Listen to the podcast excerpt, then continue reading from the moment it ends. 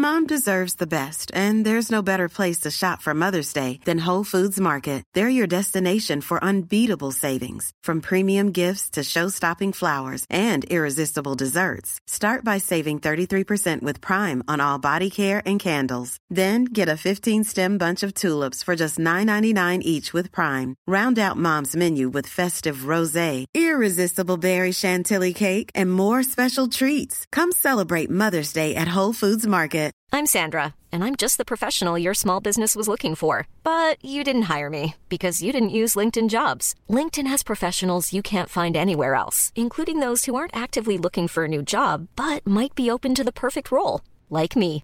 In a given month, over 70% of LinkedIn users don't visit other leading job sites. So if you're not looking on LinkedIn, you'll miss out on great candidates like Sandra. Start hiring professionals like a professional. Post your free job on linkedin.com/people slash people today.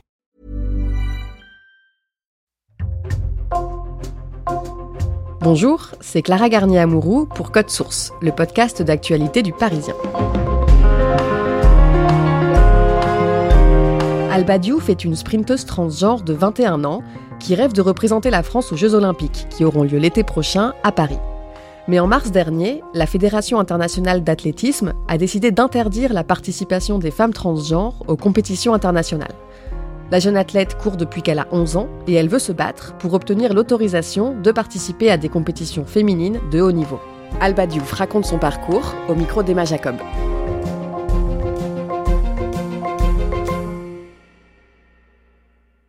Derrière vos blocs À vos marques Je rencontre Alba Diouf pendant son entraînement d'athlétisme sur la piste du lycée Georges Duby à Aix-en-Provence. Prêt? Hop Allez Alba. Elle est en tenue de course avec un bandeau pour retenir ses longs cheveux noirs et des lunettes rondes cerclées d'or. Quand je cours, euh, je ressens de l'adrénaline. C'est-à-dire que la haine, la colère que j'ai gardée pendant longtemps, je l'expulse. Elle part quand je cours. J'ai l'impression d'avoir le contrôle de ma vie et j'ai l'impression que personne n'a ce contrôle-là. Enfin, c'est moi, j'ai le contrôle de ce que je fais, de mes mouvements et je me sens puissante. Alba est née au Sénégal le 7 mars 2002 dans un corps de garçon. Elle a deux frères plus âgés et deux petites sœurs. Quand elle a 4 ans, on lui lance un caillou dans l'œil et elle doit venir en France où elle a de la famille pour se faire soigner. Après plusieurs consultations, les médecins lui annoncent qu'elle ne retrouvera pas la vue de l'œil gauche. Avec sa mère et ses deux petites sœurs, elle s'installe à Wassel, une commune située à une quinzaine de kilomètres de Rouen, en Seine-Maritime. Son père, qui est imam et professeur, reste vivre au Sénégal avec un de ses frères. Il m'a toujours enseigné un islam ouvert, euh, bienveillant, tolérant. Ça n'a jamais été un, un islam conflictuel, dans le conflit, euh, lo- loin de là, vraiment loin de là. Alba entre à l'école près de Rouen. Et un jour, vers l'âge de 7 ans, elle se rend compte qu'elle est différente de ses copines de classe. On était dans la cour de récréation avec mes copines, on parlait de nos rêves, de nos aspirations, enfin de ce qu'on voulait faire plus tard. Je dis que je voulais être maman, que je voulais me marier, que je voulais avoir mon mari, vraiment le, truc très très bateau, et que je voulais être enceinte. Cette copine-là m'interpelle. Elle me dit euh, mais tu sais que t'es un garçon et que tu pourras jamais porter euh, la vie parce que tu es un garçon. Ce fut brutal, ce fut un choc. Je voulais pas renoncer à porter la vie.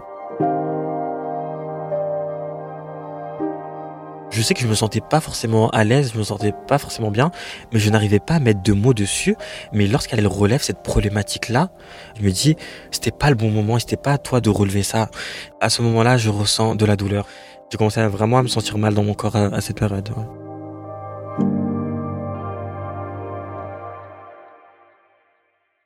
Malgré ça, Alba continue à faire beaucoup de sport. Sa mère l'inscrit d'abord au foot, puis au judo et au karaté.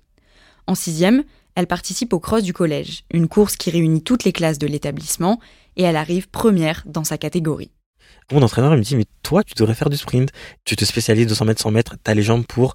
Du coup je commence l'athlétisme à partir de mes 11 ans suite euh, au cross que j'ai fait, notamment au 100 mètres je faisais 11,40 à peu près et aux 200 mètres je tournais autour des 22,80 et j'avais plutôt un bon temps niveau national. Au collège, dans son club d'athlétisme, Alba court dans la catégorie masculine. Et elle vit très mal la période de l'adolescence. On m'appelait euh, Il, on me disait que j'étais un garçon et je me suis endurci à cause de ça, c'est-à-dire que j'avais énormément de colère, j'avais énormément de rage envers les membres de ma famille, envers euh, les personnes autour de moi, même envers euh, mes frères. Quand j'étais petite, enfin du coup j'étais attirée par les garçons. Mais pour moi ça me semblait naturel d'aimer les garçons car j'étais une femme. Vu que j'aimais les hommes, on m'a dit que j'étais homosexuel et que j'étais un homme homosexuel et que fallait que j'accepte ça. Mais pour moi c'était plus profond que ça, c'était plus que ça. Pour moi j'étais une femme et euh, pendant longtemps j'étais dans le conflit de mes 11 ans jusqu'à mes 14 ans au collège. J'étais une peste, c'est-à-dire que j'en voulais à la terre entière car j'étais mal au fond de moi. Quand elle a 15 ans, le père d'Alba quitte le Sénégal. Il rejoint toute la famille à Wassel et Alba noue des liens très forts avec lui. On a été fusionnels, c'est-à-dire que il m'a pris sous son aile, il était tolérant, il était bienveillant, et euh, à un moment donné, bah, je me suis dit, enfin, je pourrais lui dire que j'aime les hommes. Il n'a pas été euh, dans le conflit, ça n'a pas forcément posé problème. Je dirais même que ça renforçait nos liens. Par contre, Alba n'arrive pas à parler à ses parents de sa transidentité. Seules ses sœurs sont au courant de qui elle est vraiment. Elles la soutiennent, mais la mettent en garde. Elle me dit, fais attention, c'est-à-dire que vis ta vie de femme quand tu pars de la maison. Là, pour l'instant, voilà, enfin, entre nous, il n'y a pas de souci, mais fais attention. Enfin, elle, savait déjà que, que les choses allaient devenir compliquées.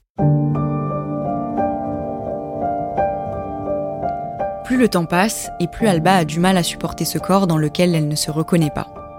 Elle est très proche de sa famille, mais elle ressent le besoin de s'éloigner de ses parents car elle a le sentiment qu'ils n'accepteraient pas sa transidentité. Alors quand elle a 18 ans, son bac avec mention en poche, elle prend la décision de partir pour faire ses études et entamer sa transition loin de ses parents. Elle s'installe à Aix-en-Provence, à 900 km de chez elle, pour commencer une licence de droit en septembre 2020 en fait, c'était impératif. Hein. Je n'avais pas le choix. Soit je restais et je meurs, ou soit je descends dans le sud et je pourrais éventuellement m'épanouir en, tant que femme. Je voulais faire ma transition euh, en paix, voilà, sans, sans, mes parents, parce que je sais que ils allaient pas être ok avec ça. Mais ça a été dur de partir quand même, euh, de laisser toute ma vie derrière. Quand je suis parti euh, dans le sud, c'était dur. Les personnes qui me manquaient le plus, vraiment physiquement, c'était mes sœurs. On pleurait tout le temps au téléphone. Et même si on s'appelait tous les jours, j'arrivais pas. C'est pour ça que la première année, j'ai failli craquer, j'ai failli revenir euh, à Wassel. Mais je me suis dit, enfin, j'ai pas fait tout ça pour rien, donc, enfin, faut, que je parte jusqu'au bout des choses. Mais oui, enfin, ce fut très très compliqué, euh, l'éloignement avec, avec mes sœurs. En arrivant dans le sud, Alba s'inscrit au club d'athlétisme d'Aix-en-Provence pour continuer la course. Mais très vite, elle arrête de se rendre aux entraînements. On m'appelait pour mon ancienne identité et je pouvais pas leur en vouloir car euh, bah, je me présentais en tant qu'homme quoi. Donc j'ai arrêté plus d'entraînement je faisais plus d'athlétisme sachant que j'ai fait du sport toute ma vie. C'est la chose enfin qui fait que j'ai un équilibre dans ma vie euh, émotionnellement mentalement enfin physiquement. J'ai dû faire un mois d'entraînement après j'ai arrêté. Et le 8 octobre 2020, la jeune femme se rend à son premier rendez-vous chez une médecin généraliste spécialisée en endocrinologie, dont le rôle est d'accompagner les personnes transgenres dans leur transition. Je prépare en amont un PowerPoint et un dossier vraiment pour lui présenter que je suis une femme et que vraiment voilà je suis sûr de moi. Donc j'arrive avec euh, ce PowerPoint là. Au bout de deux minutes, elle me dit mais tu sais que on n'a pas besoin de, de, tout ça. Enfin, euh, t'as pas besoin de prouver que tu es une femme. Je te crois. Je m'effondre je commence à pleurer, je me dis mais enfin quelqu'un qui me croit en fait, enfin. Je me dis mais waouh, mais enfin je vais pouvoir devenir la femme que j'ai toujours voulu. Je sors de son rendez-vous euh, trop contente.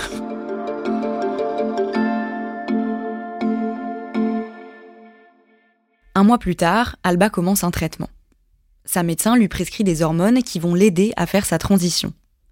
Elle informe Alba qu'au bout de quelques semaines, elle va voir sa poitrine prendre forme et les graisses de son corps se répartir différemment. Alba prend des bloqueurs de testostérone, de la progestérone et des oestrogènes en gel qu'elle doit appliquer tous les jours sur ses bras et ses cuisses. La première fois que j'applique les, hormones, c'est très très étrange. C'est-à-dire que j'applique euh, en gel euh, premièrement, du coup deux doses le soir, et je me dis ah le lendemain, je vais me réveiller, il y aura les résultats, mes seins m'ont poussé. Le lendemain, je me lève directement, je me mets devant le miroir et je vois que c'est plat. Je me dis bon. Ah. Au bout de trois semaines, je vois que ma poitrine me fait mal ça picote euh, de manière intense et je vois que la glande ma mère pousse et je me dis oh purée enfin c'est ça et euh, je vois la répartition des graisses aussi au niveau des fesses les hanches qui se creusent de plus en plus et je me sens vraiment fortement fatigué et je me dis ah il y a les avantages et il y a les inconvénients aussi c'est à dire que c'est une fatigue intense pendant 3-4 mois c'était pas évident à gérer entre la transition et le fait de réviser tout le temps quoi Alba poursuit ses études en double licence de sociologie et géopolitique. Elle continue sa transition et arrête de se présenter en tant qu'homme. Elle demande alors à ce qu'on l'appelle Alba. Au bout d'un an, elle se rend compte que le sport lui manque beaucoup. En septembre 2021, elle décide de retourner au club d'ex-athlée pour reprendre les entraînements. J'avais le besoin de reprendre le sport et je me sentais mieux avec moi-même, je me sentais mieux avec mon image, je m'assumais. On m'a accueilli euh, de manière bienveillante. Il y avait des personnes qui se posaient des questions, ce qui est totalement légitime, c'est-à-dire qu'il y a des personnes qui m'ont connu en tant que mon, enfin, mon ancienne identité pendant un mois et demi. J'ai disparu pendant un an. Ils me revoient en tant que femme, en tant que Alba. Donc euh, moi, pour moi, enfin, c'est légitime toutes ces interrogations, le pourquoi du comment t'as transitionné, pourquoi t'as disparu, est-ce que tu te sens mieux maintenant? Enfin, c'était des questions bienveillantes. C'était pas du tout euh, des questions pour me faire mal ou pour me piquer, loin de là. Et depuis, on ne m'a jamais mégenré. Mais genrer, du coup, c'est l'action de genrer une personne par euh, une identité qui n'est pas la sienne. Et ça s'est super bien passé avec mes collègues, avec mon entraîneur, enfin, c'était cool. Alba reprend les entraînements trois fois par semaine. Mais très vite, elle se rend compte que son traitement fait baisser ses capacités sportives et fragilise son corps. Déjà, je me blesse beaucoup plus facilement qu'avant. Mon corps, il est beaucoup plus fragile. C'est-à-dire que je peux plus me permettre de me mettre dans des situations euh, de grande vulnérabilité. Il faut que je fasse vraiment attention. Si je me blesse, je vais prendre énormément de temps à récupérer par rapport à avant. Il y a énormément d'inconvénients. Enfin, les gens, ils, soulignent pas ça, malheureusement. Ils pensent vraiment, femme transgenre, du coup, né homme, avantage. Alors que, enfin, non, il y a beaucoup plus de désavantages que d'avantages. Les gens n'ont pas conscience, mais la transition te casse tout. En parallèle de sa transition, Alba fait une demande pour changer de genre sur ses papiers d'identité. Et en septembre 2021, elle reçoit un courrier du tribunal d'Aix-en-Provence. Ils avaient euh, acté mon nouveau genre et j'ai appelé ma meilleure amie. Et du coup, on a crié ensemble, on a pleuré. Vraiment, quand j'ai reçu euh, bah, le changement, je me suis dit, je vais pouvoir courir avec les femmes déjà, ce qui est un soulagement. Et ouais, c'était le chemin de la liberté, quoi. Alba peut désormais courir dans la catégorie des femmes. Pour cela, elle doit envoyer à la Fédération nationale d'athlétisme des analyses de sang pour prouver un faible taux de testostérone. Ces résultats d'analyse sont sous les seuils autorisés à chaque fois et ils lui permettraient de participer à des compétitions nationales. Mais Alba n'ose pas s'y inscrire car elle a peur de devoir faire face aux critiques de ses concurrentes et qu'on l'accuse d'être avantagée par le fait d'être une femme transgenre. Mais au début de l'année 2023, son entraîneur la convainc qu'elle a largement le niveau pour de plus grandes compétitions.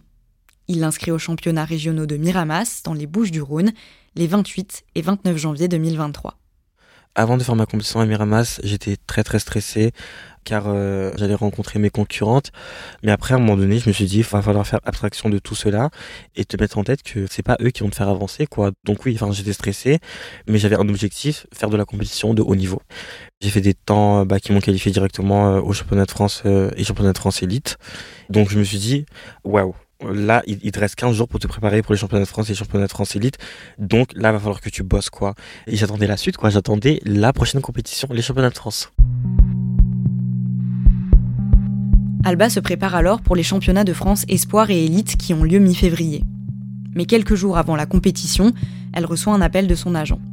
Il lui annonce que la Fédération française d'athlétisme l'a retirée des listes des athlètes qualifiés.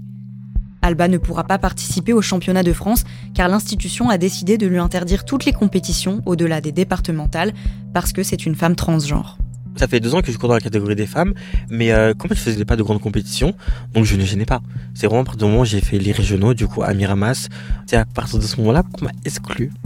Du coup, je me suis posé un tas de questions. Je me suis dit, euh, en fait, pourquoi ils décident de nous exclure maintenant alors qu'on a toujours été autorisé à courir?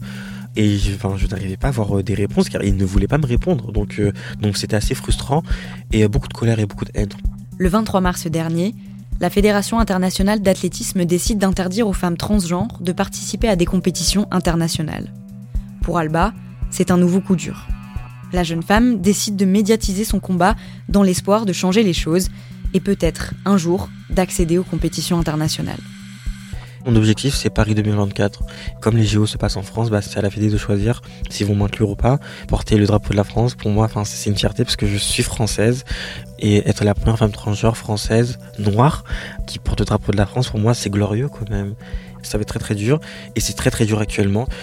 Mais euh, je reste debout et je ne vais pas craquer, même si on veut que je craque, bah je mérite euh, d'être respecté comme tout le monde et notamment de faire de la compétition dans la catégorie qui est la mienne, femme tout simplement.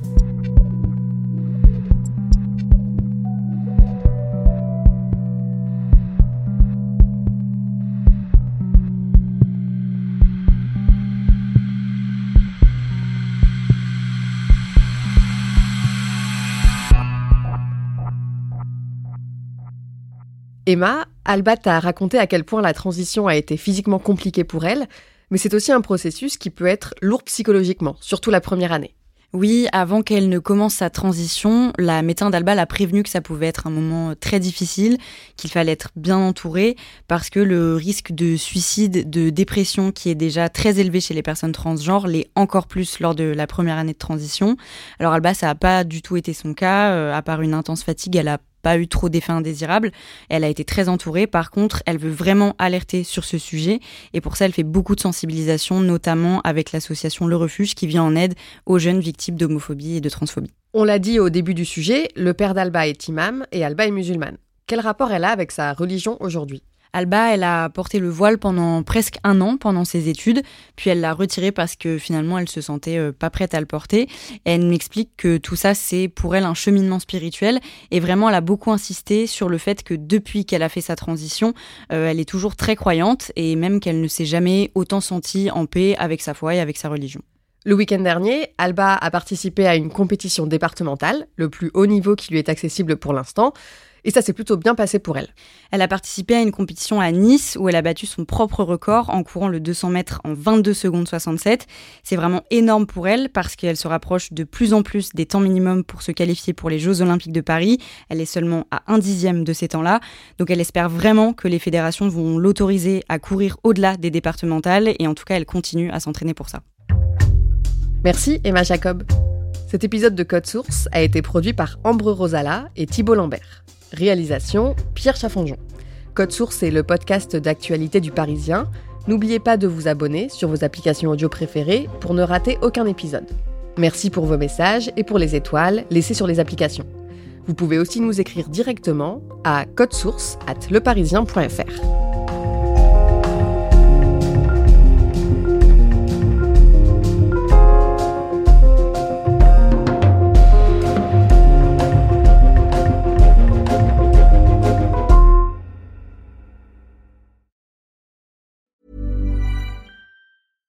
Mom deserves the best, and there's no better place to shop for Mother's Day than Whole Foods Market. They're your destination for unbeatable savings, from premium gifts to show-stopping flowers and irresistible desserts. Start by saving 33% with Prime on all body care and candles. Then get a 15-stem bunch of tulips for just $9.99 each with Prime. Round out Mom's menu with festive rosé, irresistible berry chantilly cake, and more special treats. Come celebrate Mother's Day at Whole Foods Market.